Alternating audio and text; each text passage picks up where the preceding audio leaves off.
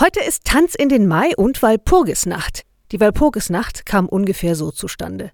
Man nehme eine englische Nonne namens Walburga aus dem 8. Jahrhundert und füge ein uraltes keltisches Sommeranfangsfest hinzu, das Beltane heißt. Dann spreche man die Nonne nach ihrem Tod heilig, und zwar an dem Tag, an dem auch Beltane gefeiert wird, am 1. Mai. Auch damit das heidnische Fest Beltane eine christliche Bedeutung bekommt, jedenfalls dort, wo die Christen die Mehrheit hatten.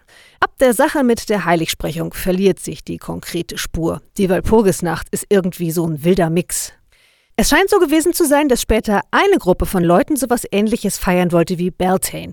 Das war eigentlich ein Fest, bei dem es unter anderem um neues Leben ging und darum, die Dunkelheit und das Böse zu besiegen.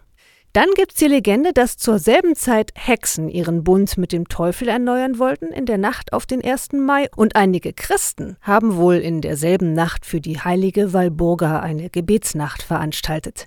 Übrig geblieben von den vielen Geschichten und Legenden ist der Tanz in den Mai. Außerdem habe ich gelernt, nicht verteufeln, was ich nicht verstehe, sondern erstmal stehen lassen und fragen, wie was entstanden ist. Anknüpfungspunkte suchen für ein Gespräch. Nicht nur über die Welt, sondern auch über den Gott des Lebens, der diese Welt geschaffen hat.